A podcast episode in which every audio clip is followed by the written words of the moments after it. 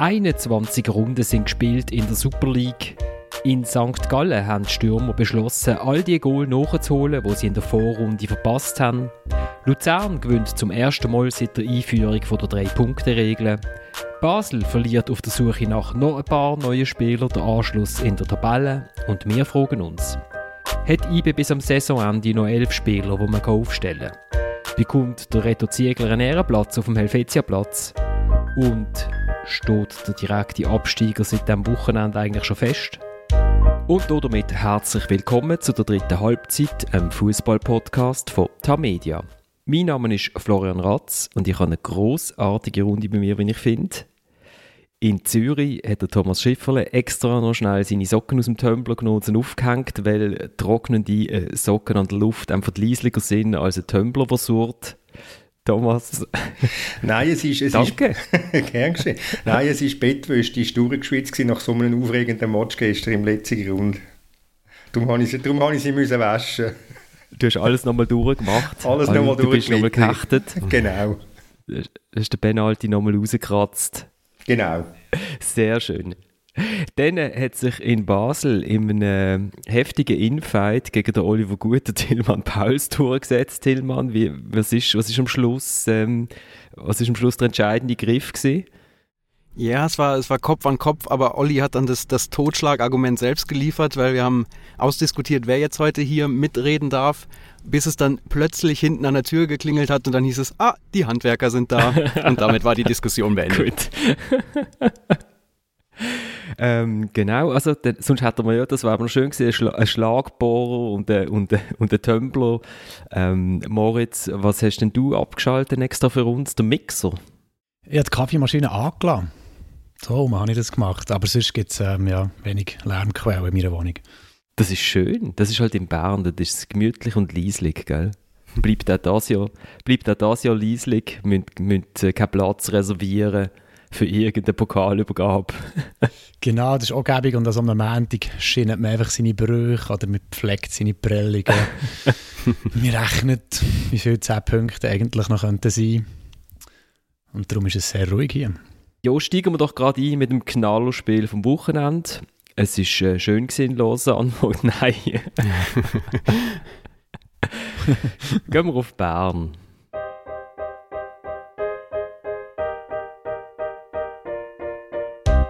Der Burger äh, macht keine Bewegung zum Spieler an. Er sucht es. Ist okay, da, da habe ich kein Problem damit. Und das ist auch, äh, auch ein Foul, aber für mich nie eine geile rote Karte. Es ist einfach schade, dass ein, äh, ein Match, wo, wo wirklich äh, ja, die Qualität, die Intensität hat, wo beide Mannschaften auf Augenhöhe sind, dann nachher äh, so eine Wende haben. Der Patrick Rahmen, der äh, findet, der Walter Börcher hat nicht unbedingt vom Platz gehört. Tillmann ist der skandalöse Schiedsrichter eine äh, Entscheidung gewesen, die der Match entschieden hat. Ja, skandalös würde ich das jetzt nicht nennen. Ich bin da bei dem Punkt schon auch sehr bei Patrick Rahmen, vor allem wenn man bedenkt, weiß nicht so, das Foul Masairas an Miller am Anfang, ja, Michi Lang beim Tor beim, mit dem Aufstützen. Es gab ein paar, paar Aktionen, wo der Schiedsrichter eigentlich doch eher hat laufen lassen, wo er auch hätte abpfeifen können und dass man dann gerade dafür für einen Foul, was es meiner Meinung nach auch ist, aber dann gerade noch die gelbe Karte gibt, finde ich dann schon auch eher hart. Vor allem, wenn man bedenkt, was dann danach passiert ist mit dem Spiel. Gegenmeinung, Moritz aus Bern? Nicht mal so, jetzt, dass die gelbe schon so ein bisschen hart ist, aber ich frage mich eher so, werde, wo du siehst, was danach passiert ist äh, mit dem Spiel, wäre das Spiel so anders verlaufen? Oder hätte der FC Basel in dieser Phase jetzt wahnsinnig über Wasser gehabt? Ich weiß es eben gar nicht so. Wir sind uns auch einig, dass das Spiel eh nicht so überzeugt hat bis dann und dass das natürlich nachher klar IBE so ein bisschen den Weg frei hat gemacht, das stimmt schon. Jo, es ist nicht so, dass der FCB davor überlegen gewesen wäre, aber wenn man allein mal schnell aufs Telegram guckt, dann ja, sieht man ja schon, dass nach dem Platzer weiß, was passiert ist. Also es sind noch, sind noch zwei Goal gefallen. Ja. Genau, wo man vorher jetzt nicht unbedingt das Gefühl hat, dass IBE genau wüsste, wo das Goal steht. Aber Und man hat so eine gewisse Unordnung ausgemacht auf einmal ja, ja. in der FCB-Abwehr. Es ist ja speziell, dass ähm, IBE in dem dritten Vergleich mit Basel auch äh, am schwächsten gespielt hat bis jetzt. Und gewinnt, nachdem sie zwei Monate entschieden spielen. Und, und ähm, ja, der FC Basel, wie hat die gespielt im Vergleich zu den zwei vorderen Spielen? Josi, ich fand eben, es ist eigentlich umgekehrt, oder? Ich habe das Gefühl, sie waren deutlich besser im Spiel drin, haben sich nicht so komplett überfahren lassen, eine Halbzeit lang wie das letzte Mal in Bern. Und ja, Fabian Frey hat es, glaube ich, nach dem Spiel gesagt, das ist eigentlich, wenn man so über die letzten Jahre die Auswärtsspiele in Bern betrachtet, war das sicher eine der besseren Leistungen, ist aber dann ausgerechnet eben mit einer Niederlage bestraft worden. Also wenn das schon lange zum, von einer von der besseren Auswärtsleistungen zu reden, dann, dann ähm, verzichte ich die anderen Auswärtsmatch von Basel anzuschauen. Nein, das Problem natürlich beim, beim Behörger ist ähm, sein erster Foul. Das ist sackgrob und, und, und komplett unnötig gewesen. Irgendwie 50 Meter vom eigenen Goal weg, dem Gegner von hinten reinfräsen. Eine suboptimal, eine suboptimale Aktion. Ein andere, ja, dort hat er, dort hat er ein bisschen Pech, das muss ich, das muss ich sagen, weil der Sierra dem 18 noch geschickt, der hängt nämlich mit dem AMI. Und äh, so etwas finde ich, müsste der Schiedsrichter, der nicht so schlecht platziert war, müsste so etwas müsste sehen. Dass der Bürger natürlich dann noch einen toten Mann markiert, ist auch nicht speziell intelligent gewesen, aber ähm, natürlich ist dann das, Moritz, ist dann das die entscheidende Aktion in dem Spiel, weil nachher wirklich gerade die schnell die zwei Goal gekommen sind und darum hat, darum hat äh, IB den Match auch gewonnen.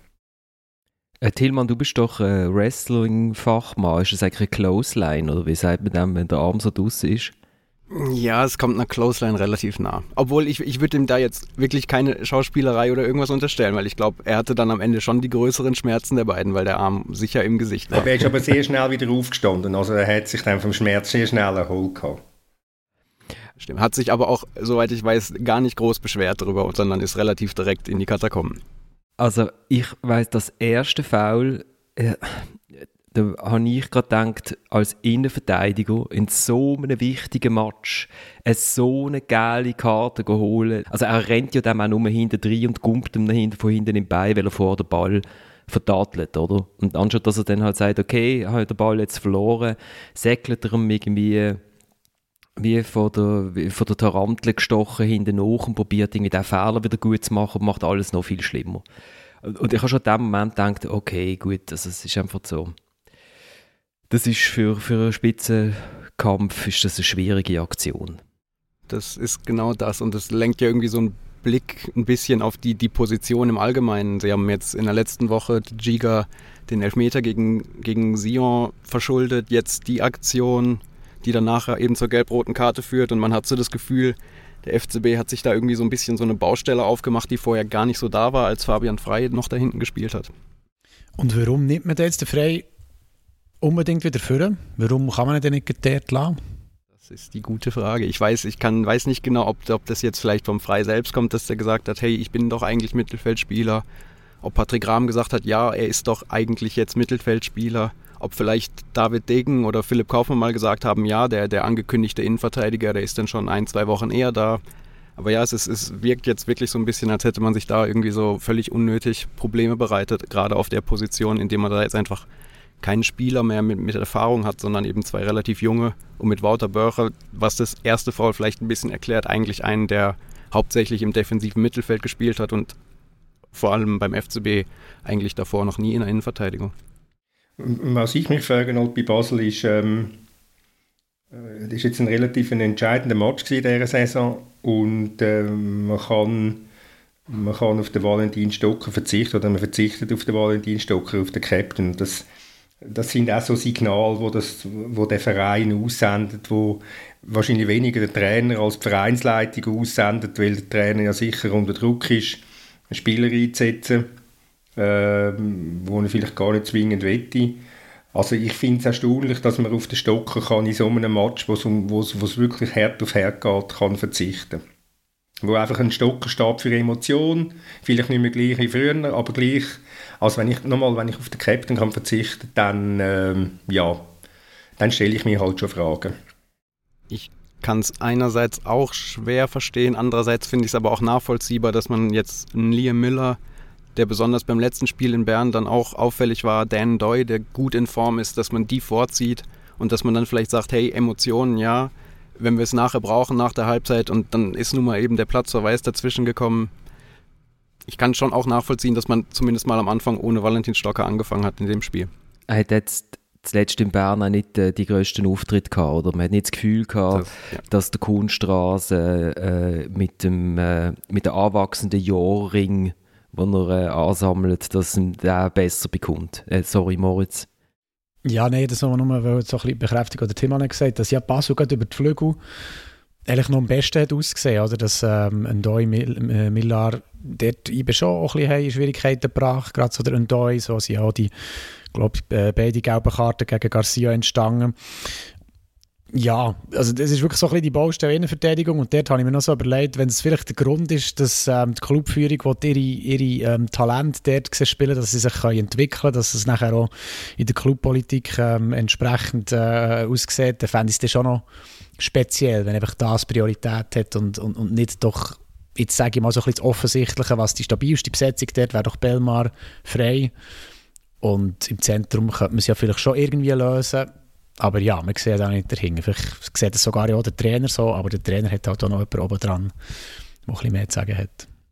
Ja, also ich meine, der, der, der Rolf Ringer hat das in der Sonntagszeitung im Interview relativ deutlich zum Ausdruck gebracht ähm, dass man die Spieler muss spielen lassen, um zu schauen, mit wem kann man Geld verdienen und dass sich ein Trainer äh, bei seiner Entscheidungsfindung von so etwas einfach lässt beeinflussen. Das, das, das ist es so. Und ich, äh, das hat mir gestern ein Journalistenkollege erzählt, ähm, ähm, wo er, wo er äh, mit dem David Tage, äh, dem Präsident vom, vom FC Basel, mal geredet hat und, und, und äh, ihm hat beibringen dass der Walter Börcher nicht so ein guter Spieler ist, dann ist er als Blinden abgekanzelt worden.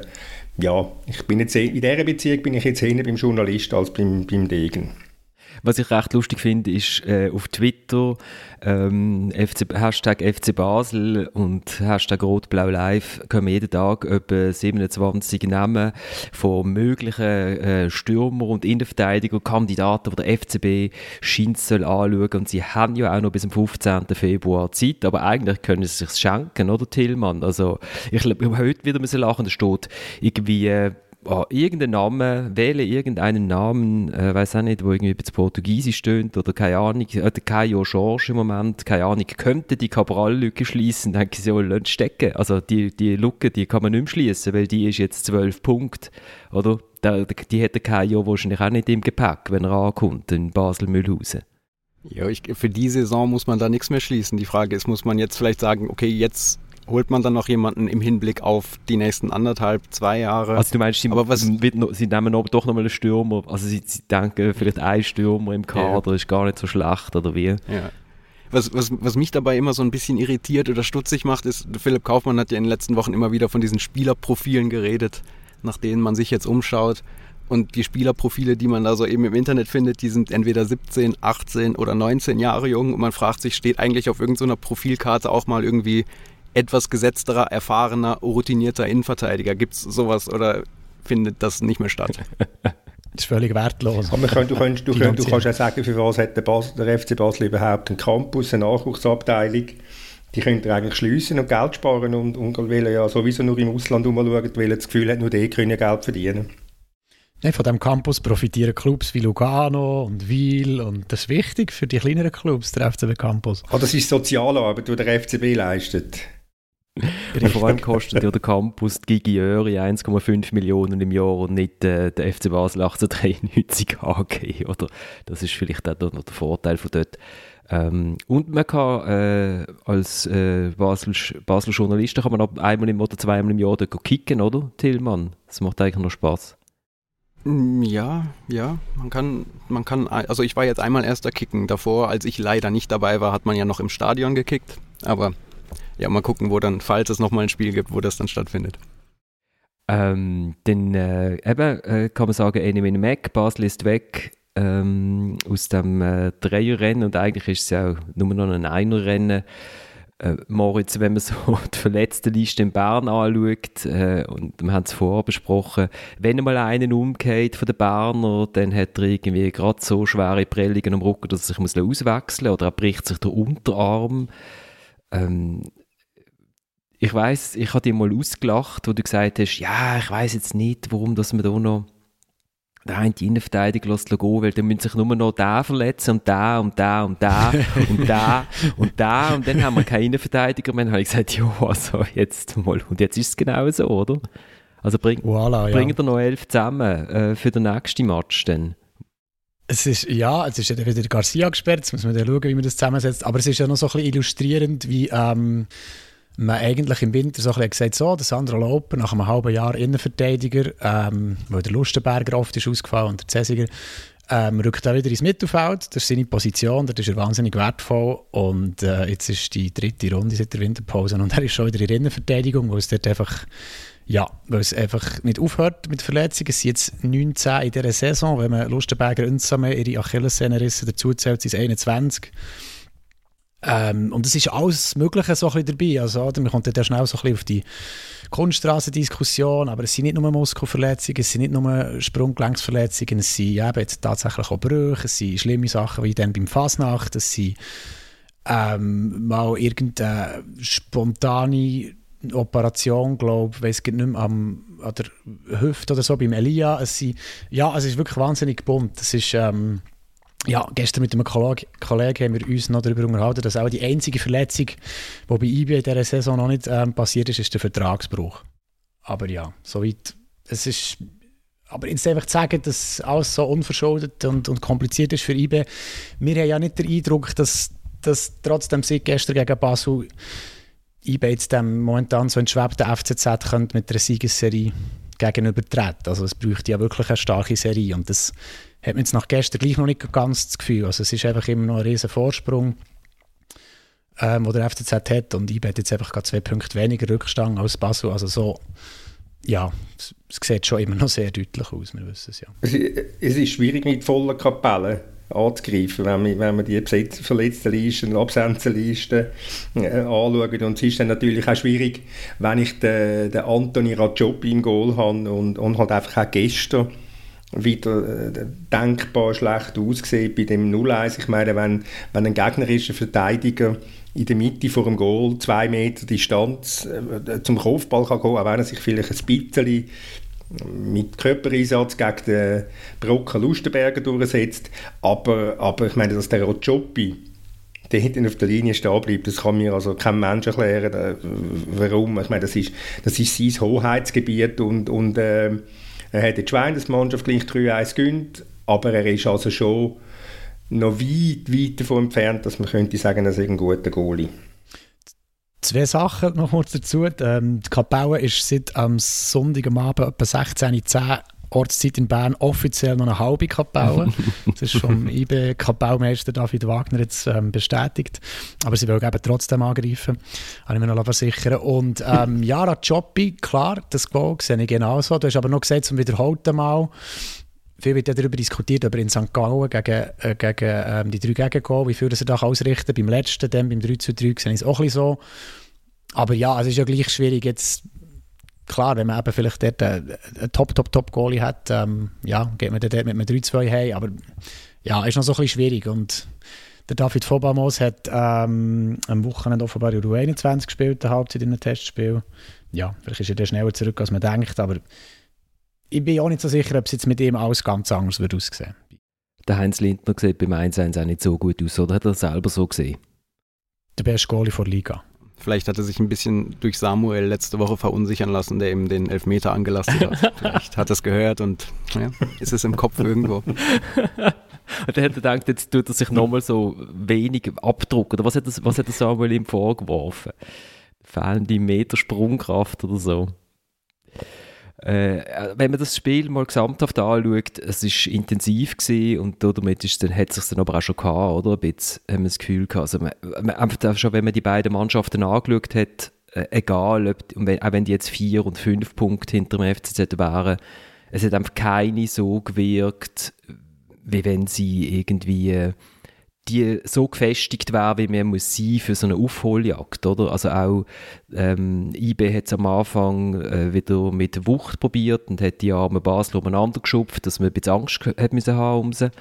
Aber kaum haben die mal ein bisschen verbellen, hat man dann irgendwie keinen Zugriff mehr gehabt und, und, und bei Basel eben, da geht man einzeln in Führung, aber es ist ja dann halt trotzdem schwierig, oder? Also Auf der sechsten Position tun sich dann trotzdem Löcher auf ähm, mit dem Matthias Palacios und die Innenverteidiger schieben dann manchmal ein zu wenig aus. Äh, irgendwie sind, sind, sind beide Teams einfach nicht, nicht so richtig im Strumpf. Es kann dich ja nicht überraschen. Ich meine, die zwei Mannschaften sind aus unterschiedlichsten Gründen sind einfach Flickwerk. Da kannst du gar keine Stabilität finden. Basel mit seiner Personalpolitik und IB mit seiner, mit seiner verletzten Misere. Also die Analyse denke mir relativ einfach und naheliegend.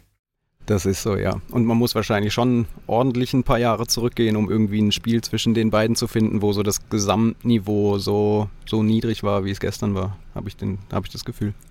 Wobei ich kann trösten, Zürich gegen Lugano ist also auch nicht wahnsinnig viel besser gewesen.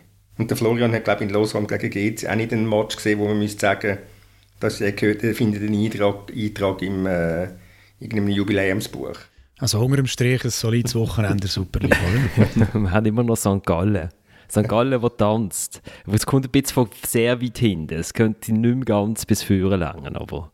Aber, aber muss man vielleicht jetzt FCB, IB so ein bisschen als das, die, die attraktivste Paarung der Liga weglegen und einfach sagen, jetzt ist es dann inzwischen vielleicht IB St. Gallen, wenn man so an, letzte, an die letzte Woche denkt.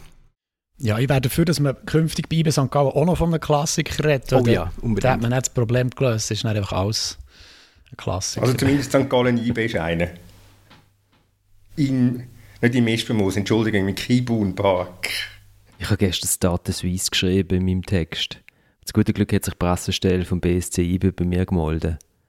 Ist gedruckt worden? Nein, ist nicht gedruckt worden. Eben zum Glück nicht, dank der, dank der Pressestelle vom BSC IB. Nur im Internet gedruckt? Ja, genau. genau. Und dann wird ausgewischt worden. Ja, also lassen wir das äh, sogenannte Spitzenspiel, was es nicht wirklich war, ist, äh, Tillmann Basel verabschiedet sich wirklich, oder? Also, das, ist jetzt, das ist jetzt gegessen. Ja, es ist eigentlich nicht vorstellbar. Es ist ja nicht so, dass sie jetzt zwölf Punkte dahinter sind und in einem wahnsinnigen Lauf alles platt walzen würden, sondern das ist eigentlich, das ist gegessen. Und wenn, wenn Trainer und Spieler schon sagen, es wird extrem schwierig und wir gucken jetzt von Spiel zu Spiel, dann weiß man, das war's. Ja, und nicht links und rechts, gell? Genau, ja. ja. ja. Ich frage mich immer links und rechts, wenn ich so auf die Tabelle schaue, links und rechts, ich weiß nicht was, rechts ist die Zeitung meistens fertig, links ist irgendein Match spricht. Ähm, genau, am Wochenende kommt dann Lausanne zu einem gnadenlosen Offensivfeuerwerk ins Joggeli. Und IB shootet gegen GC. Ein Klassiker. das ist aber auch wieder ein Klassiker. Das ist ich weiß nicht, wie viele Ligen in Europa haben äh, ein Duell, wo, wo vier Buchstaben lang um ein Match anzusagen.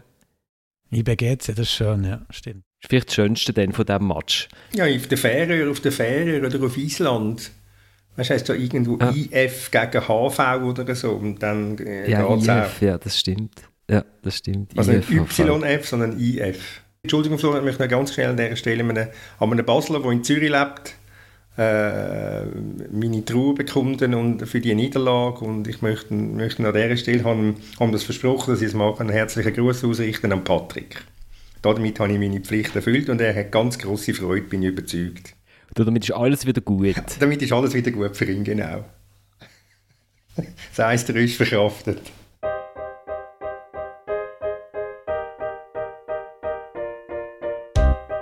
Ja, wir sind sehr zufrieden mit den drei Punkten, den neunten Sieg in Folge.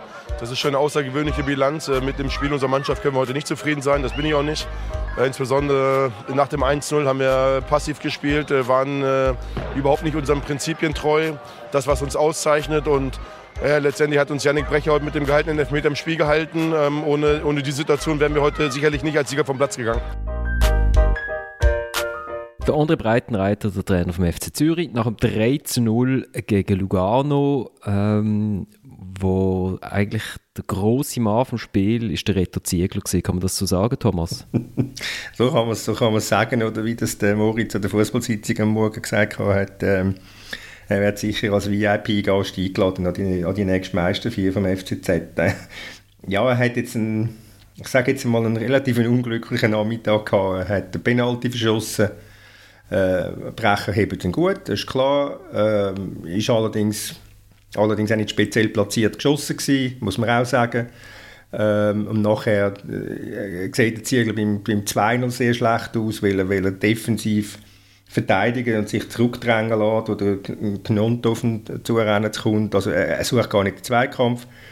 Und beim, beim dritten Goal äh, äh, steht er so schlecht, dass der, dass der Cisse nachher allein auf den Goalie kann, kann laufen. Also für einen 36-Jährigen äh, mit dieser Erfahrung, ja, also sehr, sehr ein schlechter Auftritt von ihm. Also er hat, er hat ganz wesentlich dazu beigetragen, dass Zürich, dass Zürich den Match 3-0 hat können gewinnen Siehst Tillmann, das, es bringt auch nicht, wenn man, wenn man Erfahrung hat in der Innenverteidigung. Es kommt genau gleich schlecht raus. Aber, aber steht er denn beim dritten Tor wirklich so er schlecht? Steht schlecht. Ist der Pass er steht, vielleicht er einfach steht, so gut? Er, steht wirklich, der Pass ist, natürlich, Pass ist sehr hervorragend. Das ist alte Wintertourenschule vom Dumbia. Ähm, was, was, ähm, Kann man auf der Schütze so flache Pässe spielen? Das geht doch gar nicht. Der hüpft doch irgendwie einen halben Meter hoch. Nein, nein, die haben, jetzt, die haben, die haben einen Wembley-Rasen praktisch im Vergleich zu früher. Ähm, Eben, aber er hat, er hat auch nicht miterlebt, oder? Er hat, auf dem, er hat auf dem Beach-Soccerfeld gespielt. Genau, nein, aber er, er, er, er ist wirklich, er, er steht einfach, wie man so schön sagt, im Schilf er konzentriert sich auch nicht auf den Sissé.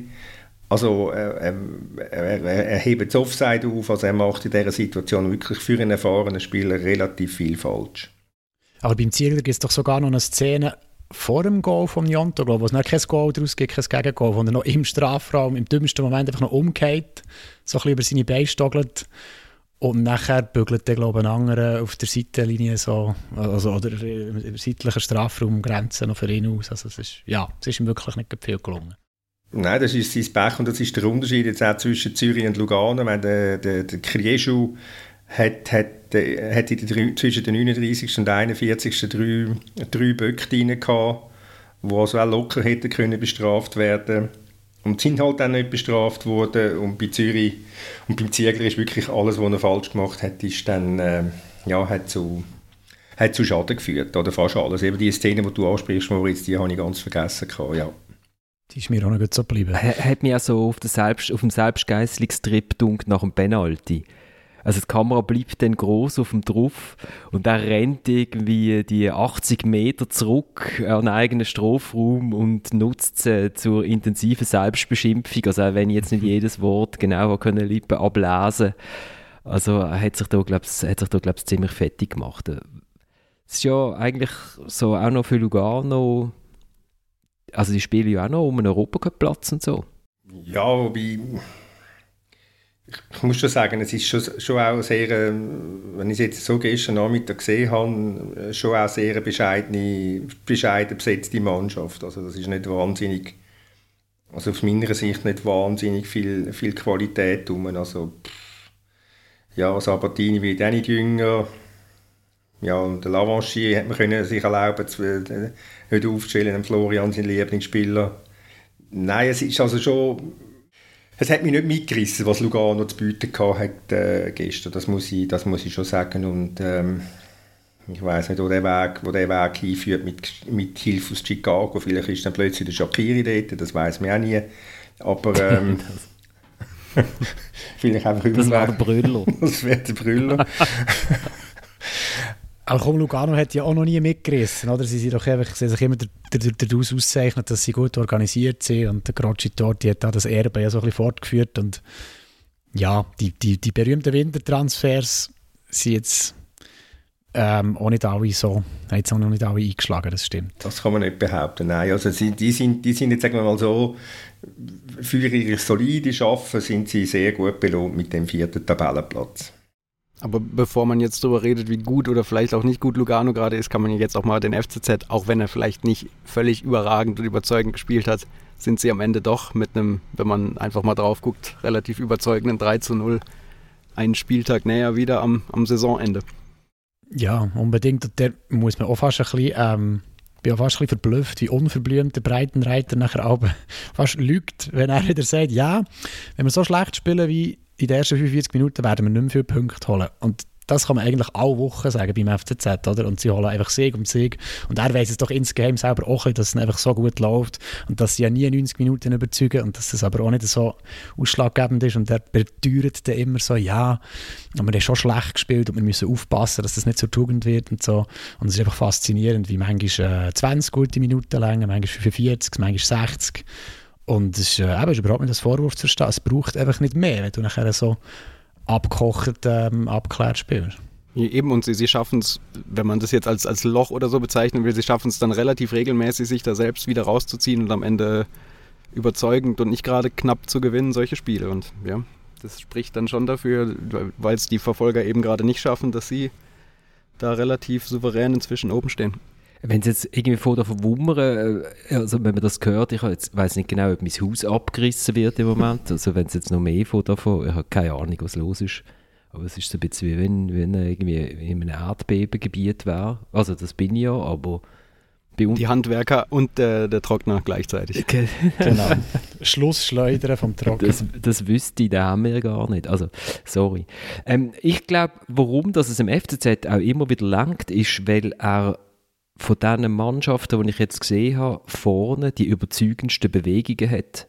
Also die Stürmer machen die Bewegungen, wo man dann halt auch Goal schießt. Und ich finde das 1-0, das ist so eine Position, wo der FCZ recht häufig Goal schießt. Und das ist, weil die Stürmer oder die Offensivleute an der hinteren Ecke vom Fünfer zum Beispiel konsequent attackieren, wie Trainer, glaube ich, würde sagen. Und, äh, und das ist dann einfach gar nicht so selten, dass dann der Ball halt da spickt und dann muss man dann auch gar nicht so weit äh, in Richtung Goal spedieren, dass er drinnen ist. Es ist für, für mich ein typisches FCZ-Goal. Der Verteidiger hört auf, der Verteidiger schnarcht irgendwie, bohrt sich in die Nase, ähm, weiß nicht was. Und der, äh, äh, wer ist diesmal ist es? Der Marquesano, oder?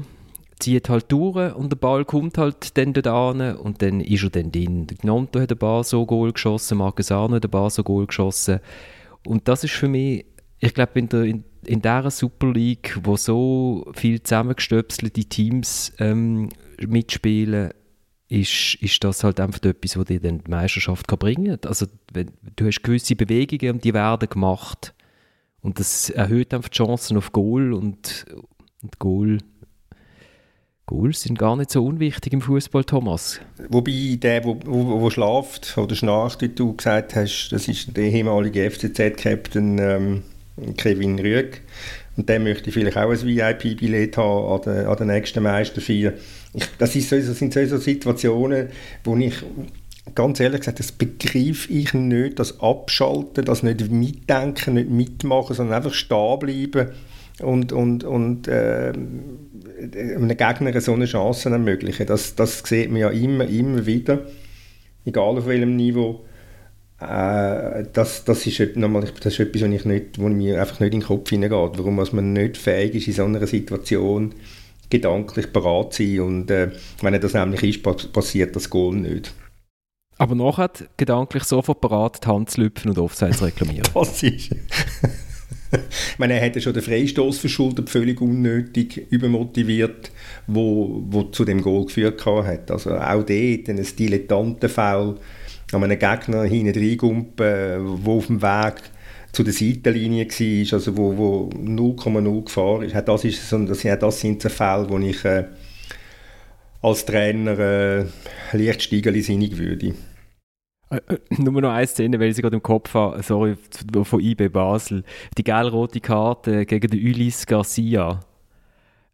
Meine Lieblingsszene vom Wochenende. Ich meine, er grätscht zwei Meter weg vom Ball, trifft den Gegner, beide Hände in die Luft, ich habe nichts, nichts, ich habe nichts gemacht. Das ist so wie meine Tochter, die so da, hat sie so ein bisschen Schocke ums Maul rum und erklärt mir dann, dass sie aber garantiert sicher nicht mit dem Finger im, äh, im äh, OVO-Schokoglas war, oder? Das ist vom Zähneputzen wahrscheinlich. Ist eigentlich, eigentlich noch der letzte Mann, oder? Kann man auch noch, ich glaube, er ist so ziemlich der Letzte, also Vielleicht hätte es auch für eine direkte Hose ja, gereicht, wenn er nicht schon. Dran, aber nein, direkt rot würde ich dem. Aber er springt ja, nein, ja, nein, direkt ja. rot würde ich, nicht, würde ich jetzt nicht sagen, weil er, ist noch nebendran ist noch einer gewesen. Ja. ja. Nein, also sorry für, für die Ablenkung. Ein Ablenker. Ja, aber... Noch wegen der, der FCZ-Goal sind eigentlich nicht fast alle drei FCZ-Goal typische FCZ-Goal. Das heisst noch, hast du erklärt, Florian, das 2 ist, äh, ist ein weiter Abschlag, wo nachher, und nachher passiert ja jetzt nicht unglaubliches spielerisch. Es, äh, der Ball kommt nachher einfach äh, relativ so direkt, der schnell mal zu, in der Mitte zum Gnonto und der der guckt der Ziegler halt jetzt einfach aus. Es ist ja dort so ein individuelle Klasse, aber einfach auch ein riesen Selbstvertrauen, dass er nachher dort in die Nähe in, in Ecken abschließt und, und, und der Laufweg und so. Und das 3-0 ist ja, die, äh, ja ist eine Ausgeburt Selbstvertrauen. Also der Pass ist natürlich äh, wahnsinnig gut schon mal, aber auch einfach wie der Sisai im Moment halt so auf die, auf die Goalinnen zurennt, so, wie die, die Bewegung dort flüssig ist, wie, wie er einfach, einfach wirklich so, da siehst du im Stürmer da, der überlegt nicht mehr, der macht nur noch. Übersteiger rechts vorbei und schließt ab. Das stimmt, wenn in den ersten zweieinhalb Jahren hätte Sisse das Goal nie so geschossen. Und wo, wo der Einspruch ist vom Gnonto, er schaut, er schaut den Ziegler nicht aus, also vielleicht kann man es so sagen, aber, aber der Ziegler, ich sage es nochmal, der Ziegler macht auch gar nichts, um zum den Zweikampf zu suchen, sondern er weicht ihm aus, er, er, er, er rauft immer retour. Oder? Und das ist natürlich, das ist, eben nochmal, das ist für einen, einen 36-Jährigen schon sehr... Äh, schon sehr erstaunlich, dass er das macht. Aber vielleicht war er derart verrustet nach dem Penalty, das der Florian geschildert hat, dass er äh, völlig neben sich gestanden ist. Der andere ist halt auch gefühlt halb so alt wie der Ziegler. Das ist schon nicht so fair. Aber nein, sie haben beide ihre Anteile am Goal. Auf jeden Fall. Schön. Also, dann äh, geht der FCZ am Sonntag ins Wallis zum FC Sion. Ähm, und wir könnten noch ein bisschen zum Abstiegsschneckenrennen schauen, wenn ihr, wenn ihr Lust habt.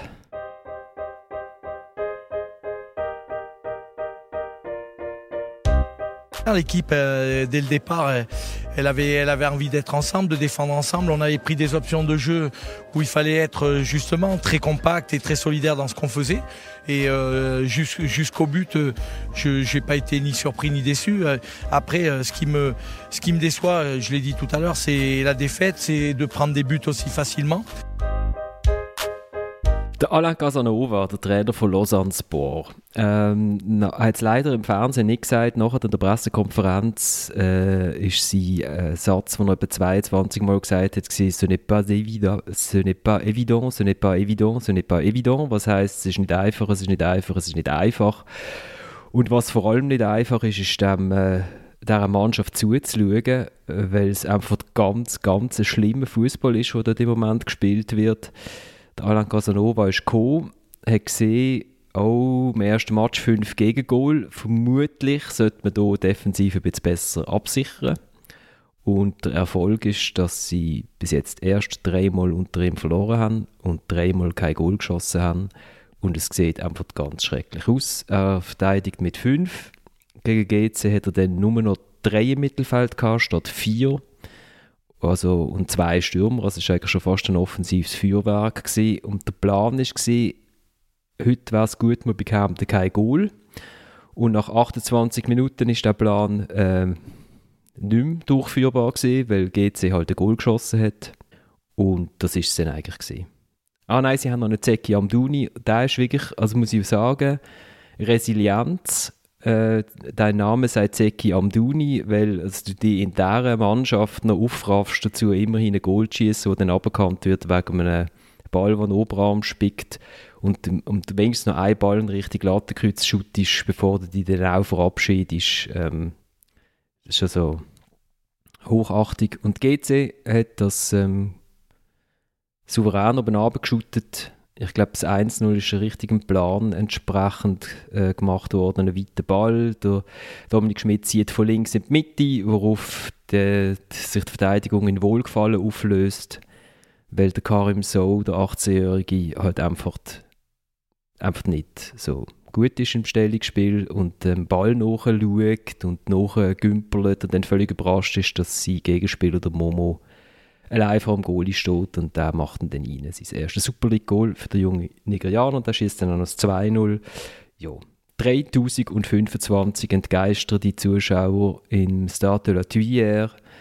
500 äh, Zürcher sind dort gewesen, wie die schätzen. Die haben Spass gehabt, die haben etwa 25 Kilo Feuerwerk dabei gehabt. Das haben sie alles abbrennt, von der ersten bis zur letzten Rakete.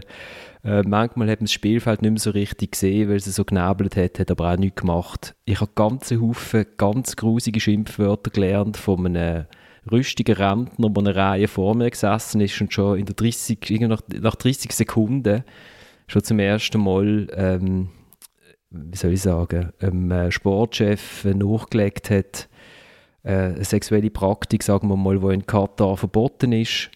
Ähm, die letzten 30 Minuten hat der Kopf von Lausanne einfach noch ein Lied gesungen, das ist das gleiche gewesen. Also ähm, Herr Sisse ist, sind alle Schlöttel angehängt worden und dann ist man heimgegangen. Und du bist völlig euphorisch, wie man merkt, aus diesem Stadion nach Hause gefahren. Nicht entgeistert, sondern begeistert. wenn Lausanne nicht absteigt, wirklich, FC Luzern, wenn Lausanne nicht absteigt, dann hast du alles falsch gemacht, was du kannst falsch machen, FC Luzern.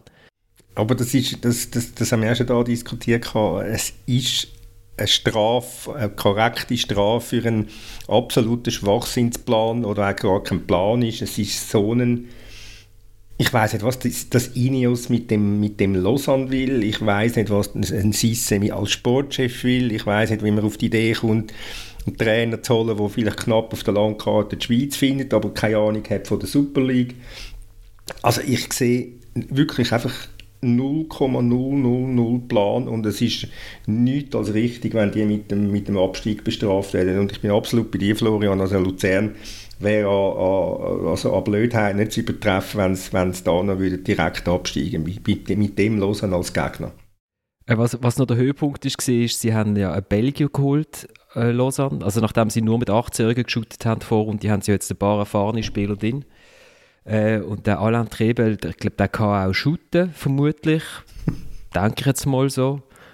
Äh, ist zumindest jetzt nicht irgendwie negativ aufgefallen, außer dass er in der 89. Minute noch eine gelb-rote Karte geholt hat. Beim Stand von 0-2, was wirklich nicht darauf angekommen ist. Und, ähm, und dann noch bewiesen hat, dass er die Fußballregeln nicht kennt, indem dass er nämlich der VAR verlangt hat. Aber er hat ja eine gelb-rote bekommen, das dürfte der VAR ja gar nicht anschauen. Alain, kannst du vielleicht nachlesen in dieser Woche, wo du jetzt Zeit hast. Erstaunlich ist es eigentlich gleich, abgesehen von den 500 ähm, Feuerwerker aus Zürich, noch zweieinhalbtausend äh, Lausanner in dem Stadion sind. Also ich meine, dass man sich das noch kann antun kann, finde ich also ist hardcore.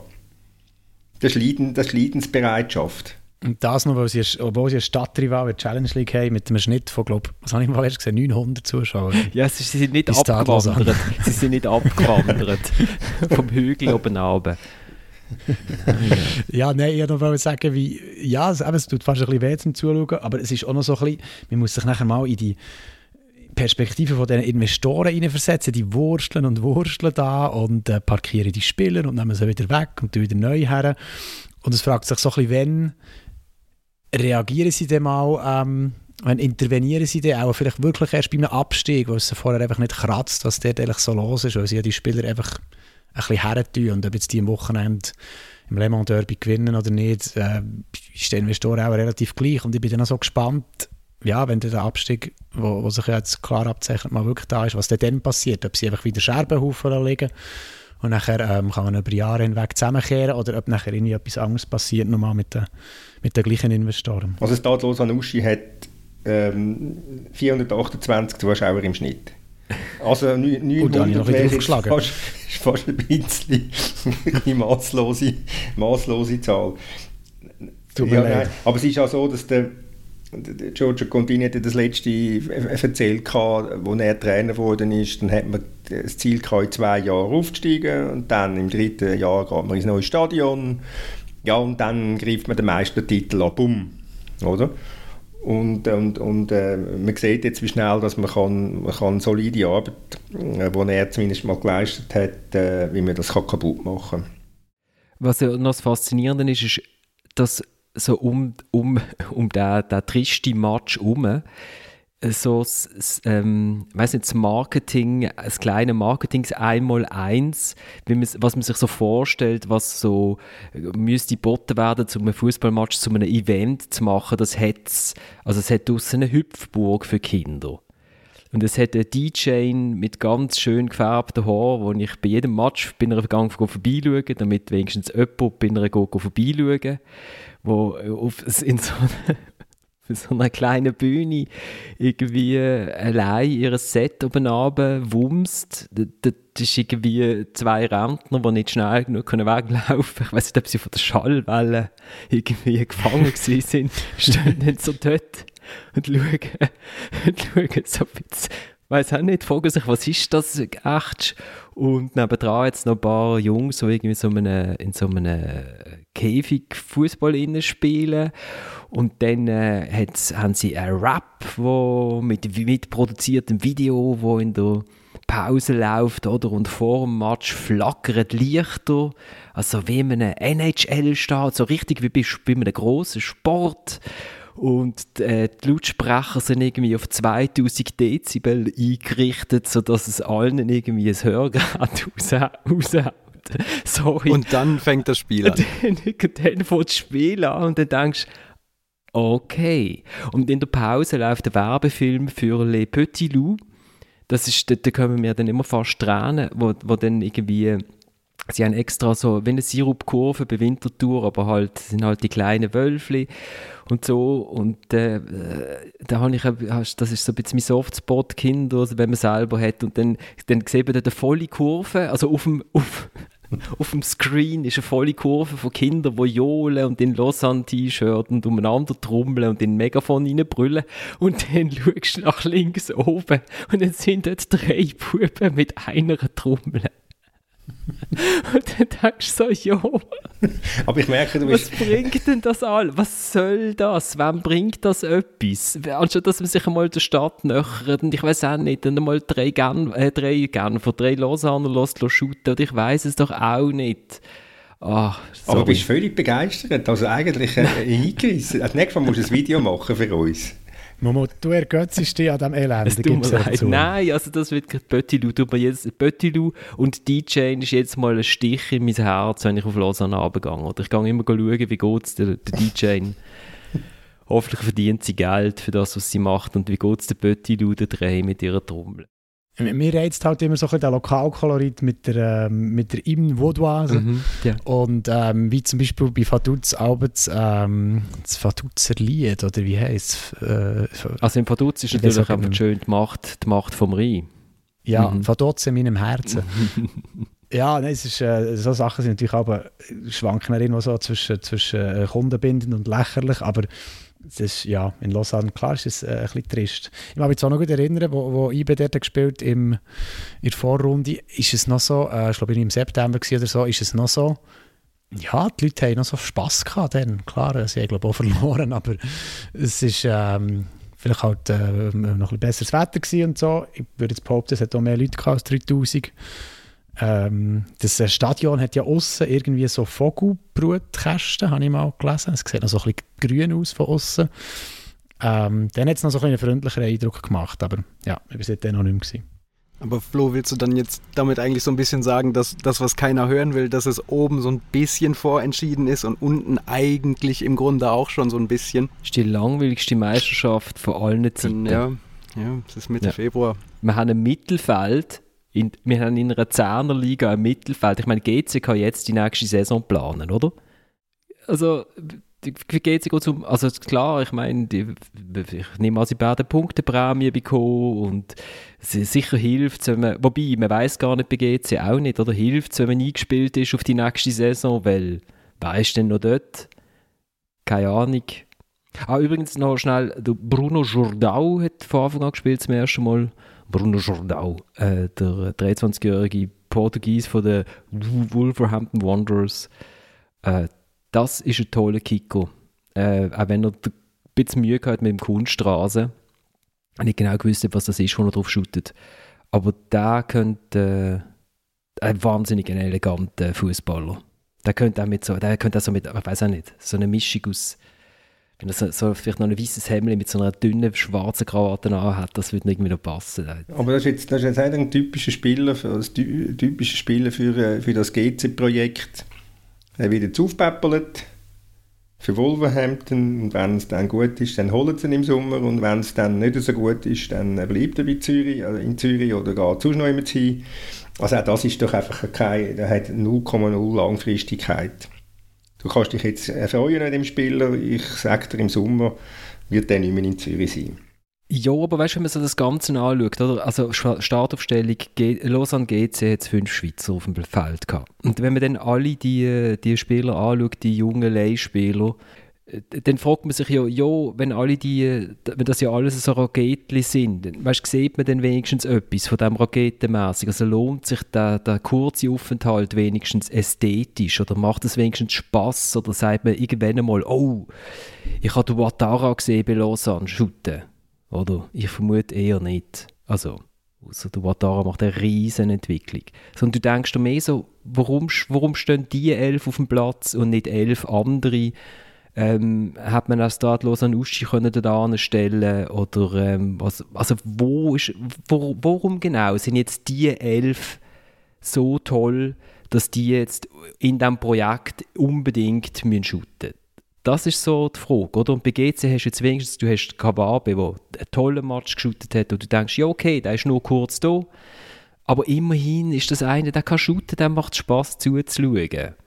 Weißt du, was ich meine? Wenn ja, das, schon nur das ist schon so äh, ja, Kurzaufenthalter. Ja, aber es ist, es ist alles nicht langfristig. Nein, natürlich Du kannst nicht, nichts aufbauen, du weißt jetzt schon, im, im Sommer gibt es wieder 10 Wechsel. Das ist jetzt mal meine schüchterne Prognose ähm, ja, all die, die halbwegs etwas können, die gehen wieder. Und dann äh, fällt es mir schwer, zu, äh, mir vorzustellen, wie geht es, wie langfristig etwas aufbauen, um an der Spitze können mitspielen Wenn die Besten, die du hast, immer wieder gehen. Aber das ist ja kein GC-exklusives Problem. Nein. Auch andere Vereine, wenn sobald jemand was kann, ist die Chance nun mal groß, dass er dann weg ist aus dieser Liga. Das ist, das ist klar, aber das ist ja bei GC ist ja die Ambition da dass man innerhalb der nächsten drei, vier Jahre an der Spitze will spielen. Aber ich frage mich, mit was für Spieler? Wenn du Kawabe hast, dann musst du den können behalten, damit auf den, um den herum etwas kannst du weiter aufbauen Oder ein Giordano, wenn der so gut ist, wie der Florian sagt. Oder von mir aus der Kalisäen einfach äh, beim Kalisäen den Antrag stellen, dass man jeden zweiten Match gegen St. Gallen kann machen kann. Dann, dann schießt er nämlich auch Goal. Oder? Und der Goal ist ein guter Goal, ist, der ist gut. Oder? aber die sind all früher oder später einfach weg und dann musst du Minimum wieder gleiche Qualität holen und dann musst du wieder von vorne anfangen und das ist doch einfach, äh, das ist einfach Sisyphus.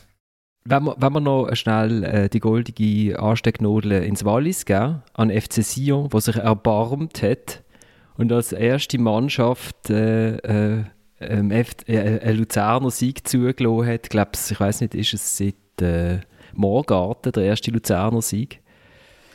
ist dort Luzern überhaupt schon dabei gewesen?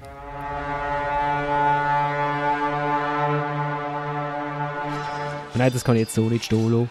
Äh, 13, 15, bei der Schlacht am Morgarten hat Luzern mitgeschüttet, aber sie haben zusammen mit den Habsburger verloren. Gegen die, die drei Urkantone, Urschweiz und Unterwalden. Ähm, sagen wir in dem Fall, Luzern hat zum ersten Mal gewonnen seit der Schlacht bei Sempach. Das war 1386 gewesen. Dort haben die Luzerner, zumindest die von der Stadt, schon die Zeit gewechselt und haben dann mitgeschootet gegen Habsburg.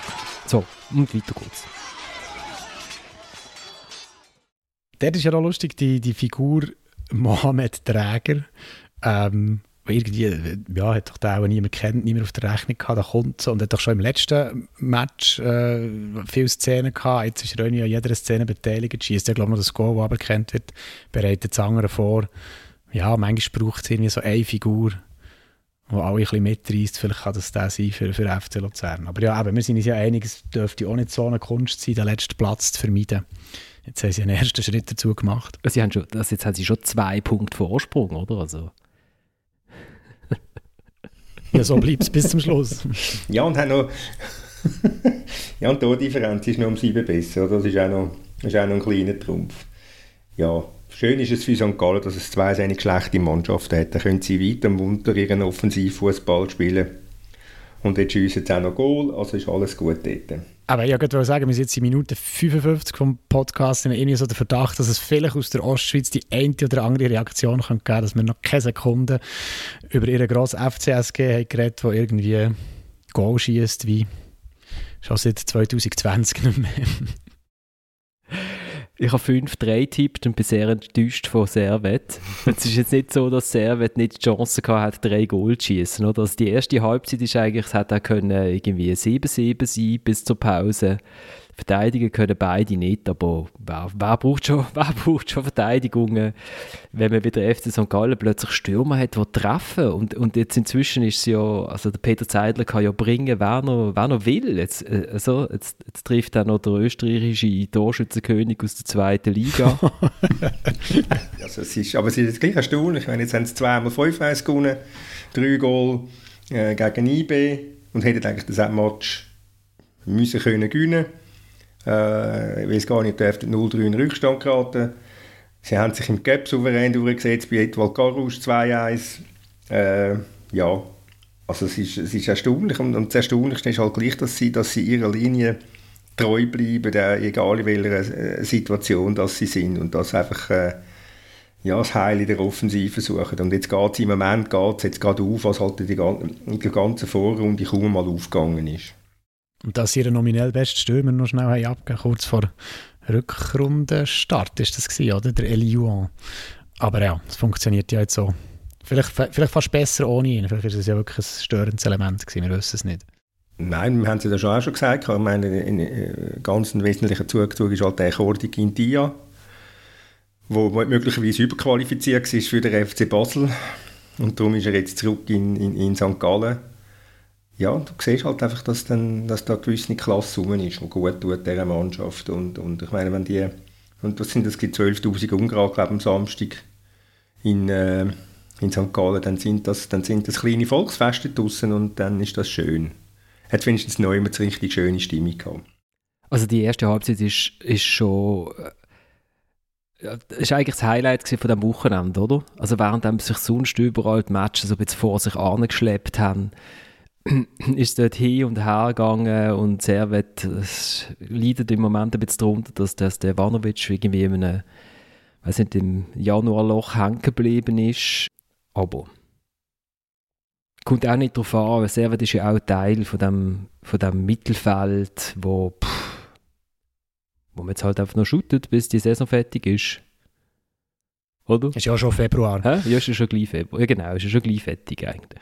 Also nächster Podcast irgendwie in, in zweieinhalb Monaten. Genau, ähm, da wir erklären, warum das doch noch Luzern abgestiegen ist. Sind sie nervös geworden, nachdem sie zwei Punkte Vorsprung hatten? Sorry, der letzte FCZ-Meistertitel ist auch in meinem Gedächtnis schon so lange her. Wo, wo feiern die? Helvetia-Platz? Sechs Leute äh, Helvetia-Platz, Volkshaus. Als, als okay. Volkshaus okay. hat einen kleinen Balkon, wo drei Leute drauf mögen. Und dann tut man dort feiern. Ist das reserviert? Hast du da die Übersicht? Wie? Yeah.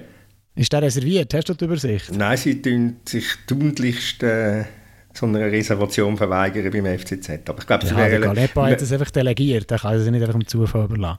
Nein, ich glaube, das, ist dann schnell organisiert, so etwas.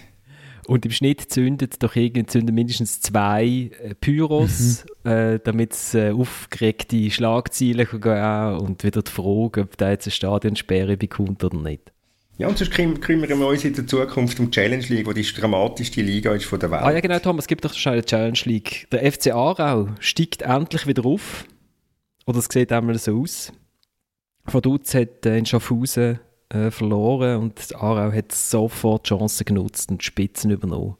Mit was für Goal von den IBLA-Spielern? Ja, ich hoffe es natürlich, ich hoffe es natürlich nicht. Ähm, weil das ist, das ist relativ vieles offen. Äh, in einer Woche, zwei Wochen, glaube in drei Wochen wirst du das setzen, kommt es dann zum, zum einem von diesen vielen Schlagerspielen in dieser Liga. Weil eigentlich fast jeder Match ist ein Schlagermatch. Äh, Klassiker. Ist dann, ist ein, ja, ist ein, fast ein Klassiker, ist dann Winterthur Aarau und das ist wirklich ein Challenge League Klassiker und dort wird dann äh, die Schütze brechend voll sein und ist jedem empfohlen, dort hinzugehen, das zu schauen, wie dann äh, Winterthur vom Frey Alex zum Sieg gecoacht wird. Wie macht er sich? Frei Alex? Er macht sich, er macht sich, er macht sich gut. Sie spielen noch nicht wahnsinnig gut, aber sie haben jetzt drei Spiele, kein Gegengol. Äh, du das auch noch nie verloren. Äh, haben immerhin sieben geschossen.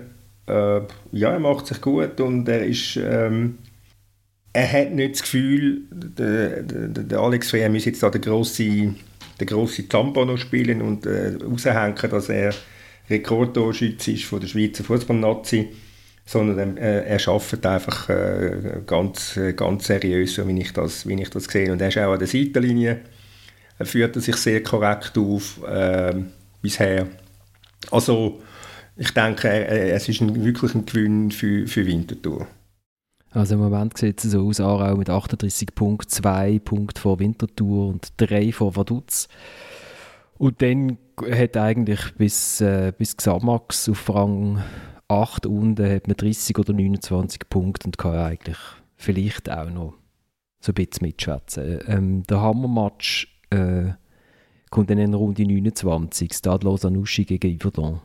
Ich nehme an, dann ist dann äh, Stade Olympique de la Pontaise gefühlt.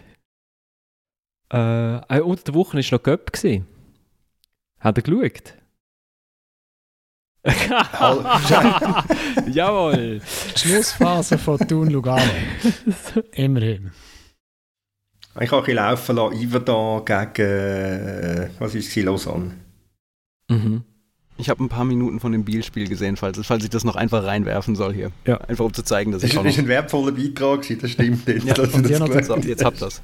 Ich habe noch den Gedankengang gehabt, was mich mehr interessiert, jetzt in der Saison Conference League oder der Schweizer Cup und ich es nicht beantworten für mich. Also wir haben, äh, ich, ich, ich eigentlich schauen, weil ich bin jetzt ziemlich sicher gesehen, dass Yverdon gegen Lausanne 1-0 gewinnt und so ist sie dann auch rausgekommen, aber ich bin leider krank gewesen, gerade nach der Aufnahme, also nachdem ich den letzten Podcast online gestellt habe, bin ich für, habe ich mich für eine Woche eigentlich abgemolden und einfach durchgeschlafen. Ähm, wir haben, äh, was ist Cup Halbfinale, ist Yverdon gegen St. Gallen. Und, und, und Spitzenspiel Lugano gegen Luzern. Ja. Und dann gibt es ein Göppfinal dann gegen Lugano. Nein, es gibt doch wieder St. Gallen Luzern. Und das mal gewinnt St. Gallen. Wir haben den Göpp tippen, offiziell hier noch. Ja, also die nächste Runde ist, glaube ich, noch nicht gerade morgen. Ja, das machen wir ja schon nie. gewisse Hektik, gewisse Hektik ausgebrochen in Bern. Jetzt Samuel Burgner würde jetzt sagen, es verfranst wieder und äh, so soll es eigentlich auch sein. Es soll verfransen. ähm, aber wir hören jetzt trotzdem auf. Ich danke vielmals fürs Mitschwätzen. Ich danke vor allem fürs Zuhören draussen. Es ist letzte Woche ist kein Newsletter rausgekommen, eben weil ich am Montag zu oben von halb tot umgekehrt bin. Äh, ich schicke jetzt auch äh, nicht zwei, sondern es kommt jetzt einfach nochmal eine. Wer sich will einschreiben, kann das machen bei mir, florent.razmedia.ch oder über unseren Insta-Kanal dritte.halbzeit.podcast. Und wir steigen aus, ähm, nachdem die Meisterschaft entschieden ist, mit dem, äh, ich hoffe, ich, ich spreche ihn richtig aus, Schödo. Vielleicht ist es, es aber Kudo oder ich, ich weiß es nicht, es tut mir furchtbar leid, ich bin kein Zürcher. Der Song heißt Zürich gehört der Zürcher. Ciao zusammen. Für jedem Wochenende Zürich unterstützen und wo alles verkennt für die einzige Liebe, so ehrlich und rein.